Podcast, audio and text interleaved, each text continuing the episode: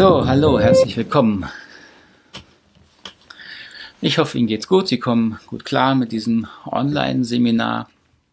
Ich hoffe, Sie können sich jetzt ein bisschen äh, Ruhe nehmen, ähm, sich konzentrieren. So vielleicht können Sie sich irgendwo zurückziehen äh, ohne Handy, dass wir zumindest diese 10, 15 Minuten hier zusammen in Ruhe haben.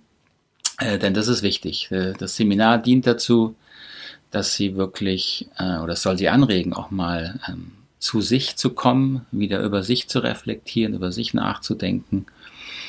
Und dazu dient auch heute diese Lektion über das Menschenbild der gewaltfreien Kommunikation.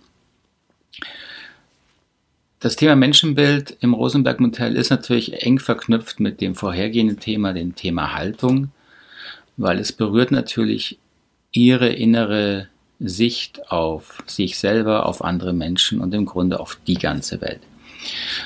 Ähm, das Menschenbild, was ich hier vorstelle oder was das Rosenberg-Modell beinhaltet, das soll jetzt nicht dazu dienen, ähm, dass sie das sich aneignen, durchlesen, glauben und kritiklos übernehmen. Ganz im Gegenteil. Die, die Idee, die Marshall da in die Welt gebracht hat, ist ja wirklich nichts Neues. Aber er hat das versucht, in eine sehr konkrete Form zu bringen. Und wenn wir uns jetzt mit dem Menschenbild befassen, werden wir feststellen, oh, das ist ja ein Riesenanspruch. Wie soll ich das jemals erfüllen? Und das ist im Grunde schon wieder der falsche Gedanke. Es geht nicht darum, das zu erfüllen, sondern es geht darum zu prüfen, macht das für mich Sinn? Will ich dahin? Ist das für mich eine Orientierung, an die ich mich, an der ich mich innerlich ausrichten will? Ähm, und für mich hat das irgendwann Sinn gemacht. Ich habe gemerkt, ja, das ist eine Orientierung, die, die mir gefällt zum einen, die mich auch herausfordert, die mich immer wieder auch an Grenzen bringt, ähm, aber die irgendwas berührt in mir an Menschsein, was ich eben mehr berührt haben will und auch mehr leben möchte. So, das wäre schön, wenn Sie es so verstehen. Nicht als, aha, so ist das Menschenbild, das muss ich jetzt verstehen, sondern es als, als Anregung für die wieder innere Arbeit an ihrer Haltung sehen. So, das, das Menschenbild von Marshall Rosenberg hat zwei grobe Aspekte. Das sind zumindest die beiden wichtigsten Aspekte. Wir werden im Laufe des Kurses sicher noch andere Aspekte berühren, aber diese beiden sind die wichtigsten. Und das ist zum einen das Thema Selbstverantwortung und das andere ist die soziale Orientierung des Menschen die sind auf gewisse Weise miteinander ähm, verbunden, auch voneinander abhängig, aber es macht Sinn, die erstmal getrennt zu betrachten. So, was bedeutet Selbstverantwortung? Für was sind wir denn selbstverantwortlich? Da setzt das Rosenberg-Modell sehr hohe Maßstäbe, wie gesagt, als, äh, als Orientierung, als Herausforderung. Es sagt nämlich, wir sind im Grunde für all das verantwortlich, was in uns vorgeht. Das heißt, für unsere Gedanken, für unsere Gefühle, für die Grundlage dieser Gefühle, die ja die Bedürfnisse sind, da kommen wir später noch drauf zu, und natürlich für die Handlungen, die daraus folgen, wenn wir versuchen, diese Bedürfnisse zu erfüllen. Für all das können und sollen wir Verantwortung übernehmen. So können wir das immer? Nein, das können wir nicht immer. Also zum Beispiel als Kind kann ich das nicht. Als Kind und denke, das ist einsichtig, da sind wir abhängig von außen. Ja, da können wir gar nicht Verantwortung übernehmen. Ähm, aber als Erwachsener können und sollten wir möglichst umfassend Verantwortung übernehmen und das ist ja auch in unserer Gesellschaft gefordert, außer sie sind äh, haben wirklich eine ernsthafte psychische Krankheit, da macht man da manchmal Ausnahmen, aber auch sonst sind ja auch da hohe Ansprüche an unsere Verantwortungsfähigkeit. So, und die gewaltfreie Kommunikation macht quasi mit diesem Thema nochmal ernster indem es wirklich darüber reflektiert, ja, was ist denn meine tiefste Motivation für das, was ich denke, für das, was ich tue? Und das ist eben verknüpft mit dem Thema Bedürfnisse. So das Thema Selbstverantwortung ist sehr eng verknüpft im Rosenberg-Modell mit dem Thema meine Bedürfnisse. Zu gucken, was habe ich überhaupt für Bedürfnisse? Wie erfülle ich mir diese Bedürfnisse? Wie bewusst erfülle ich mir diese Bedürfnisse? Und da eben eine, eine Anleitung zu geben, eine recht konkrete Anleitung zu liefern, mir meine Bedürfnisse immer bewusster zu erfüllen. Und mit dem Hinblick, dass ähm, Menschen, die bewusster ihre Bedürfnisse spüren und erfüllen und dafür die Verantwortung übernehmen, auch sehr viel weniger dazu neigen, andere Menschen die Verantwortung zu geben, wenn es ihnen nicht gelingt, wenn es ihnen schlecht geht.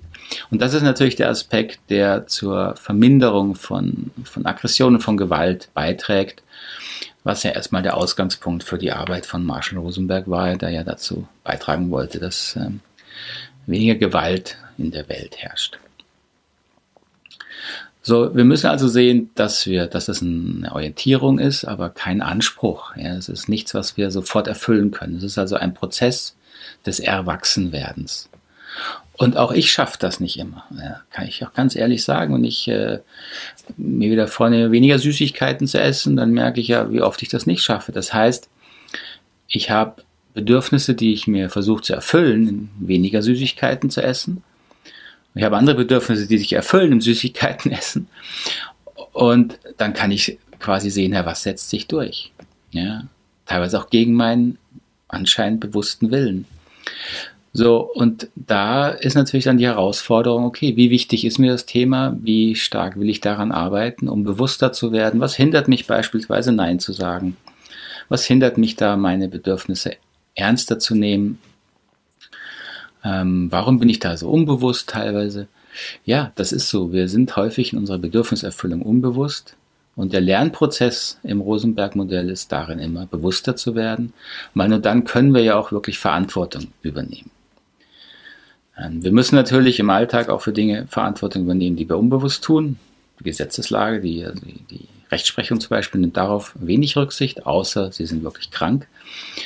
Ähm, aber hier geht es ja mehr darum, das als Anspruch und auch als, als Wunsch nach Wachstum in mir zu erleben. Ich möchte bewusster für meine Bedürfnisse einstehen können.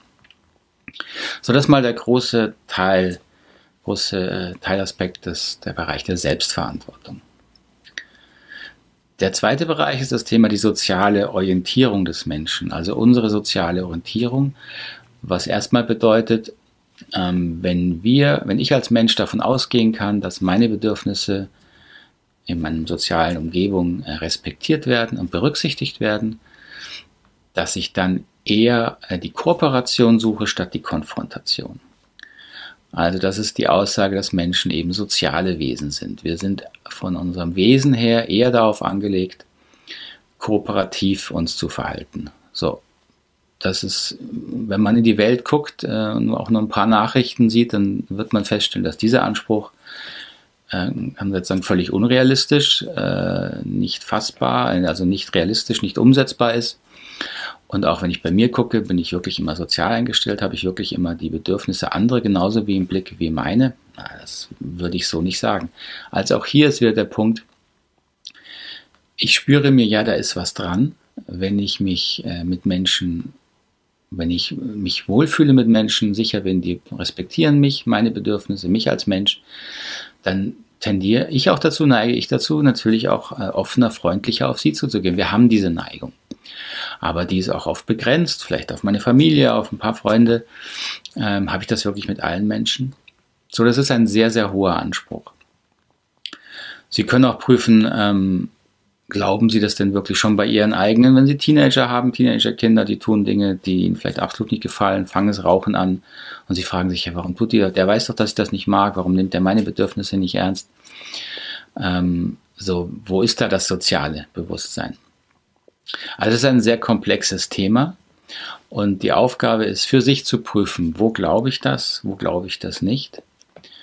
Ähm, ich für mich kann sagen, ich denke, wir Menschen können uns dahin entwickeln und die, die gewaltfreie Kommunikation kann ein tolles Tool sein, wenn man es ernst nimmt, um an dieser Haltung zu arbeiten. Also auch hier geht es wieder darum, ähm, den, den Aspekt ernst zu nehmen, dass wir an unserer Haltung arbeiten können, dass wir nicht immer in einer sozialen Haltung sind, dass wir aber die Neigung dazu haben, uns sozial verhalten zu können.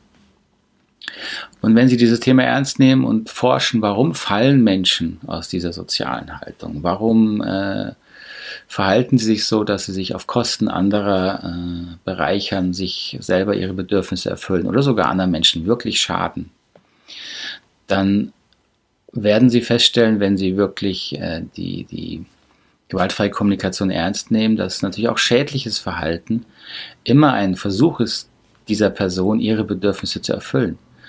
Natürlich auf eine Art, die auf Kosten anderer geht, ähm, die man auch irgendwann nicht mehr respektieren muss oder tolerieren muss, wo man auch Grenzen setzen muss. Grenzen setzen ist ja nicht gewalttätig, sondern ich kann eine Grenze setzen für meine Bedürfnisse. Und trotzdem kann ich den menschlichen Aspekt hinter Handlungen, die schädlich sind, versuchen zu verstehen. Dieses sich innerlich strecken, in seinem Bewusstsein strecken, ja, sich auszudehnen versuchen, das ist der Anspruch, ähm, das Ziel und äh, der Wachstumsaspekt, der in dem Thema Menschenbild der gewaltfreien Kommunikation steckt.